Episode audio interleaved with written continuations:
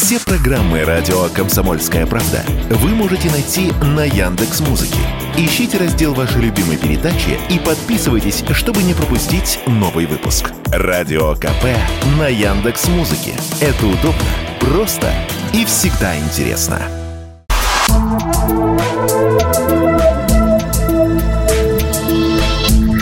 Просто космос. Всем привет! Здесь «Просто космос» и я, Баченина М.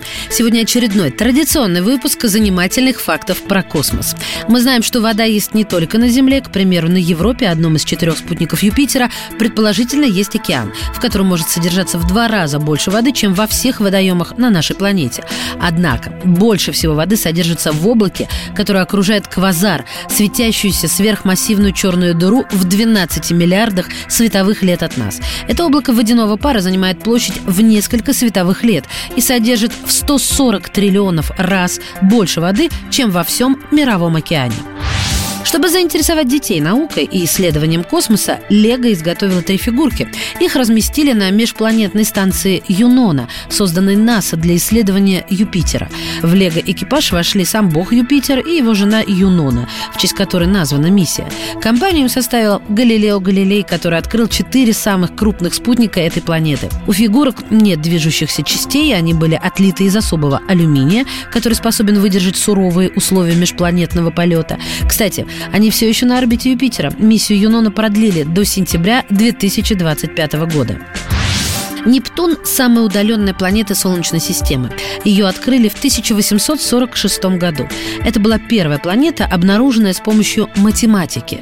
Астрономы заметили, что Уран отклонился от рассчитанной орбиты, что позволило им предположить существование другой планеты, а затем найти ее.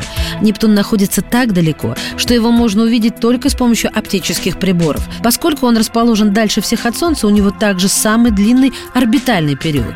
Год на Нептуне длится 164,8 земных года. Вот почему со времени открытия он успел совершить всего один оборот вокруг Солнца. Это было в 2011 -м.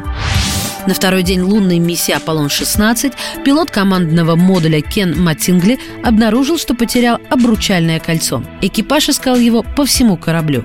На девятый день его, наконец, заметили выплывающим из люка, когда Матингли был в открытом космосе. Другой астронавт, Чарльз Дьюк-младший, заметил кольцо и попытался схватить его, но безуспешно. К счастью, оно отскочило от шлема Матингли, и Дьюк поймал таки его. Только представьте, маленькое кольцо чуть не потерялось в глубинах бескрайнего космоса. Впрочем, люди уже много чего оставили в космосе, где-то там летает даже зубная щетка.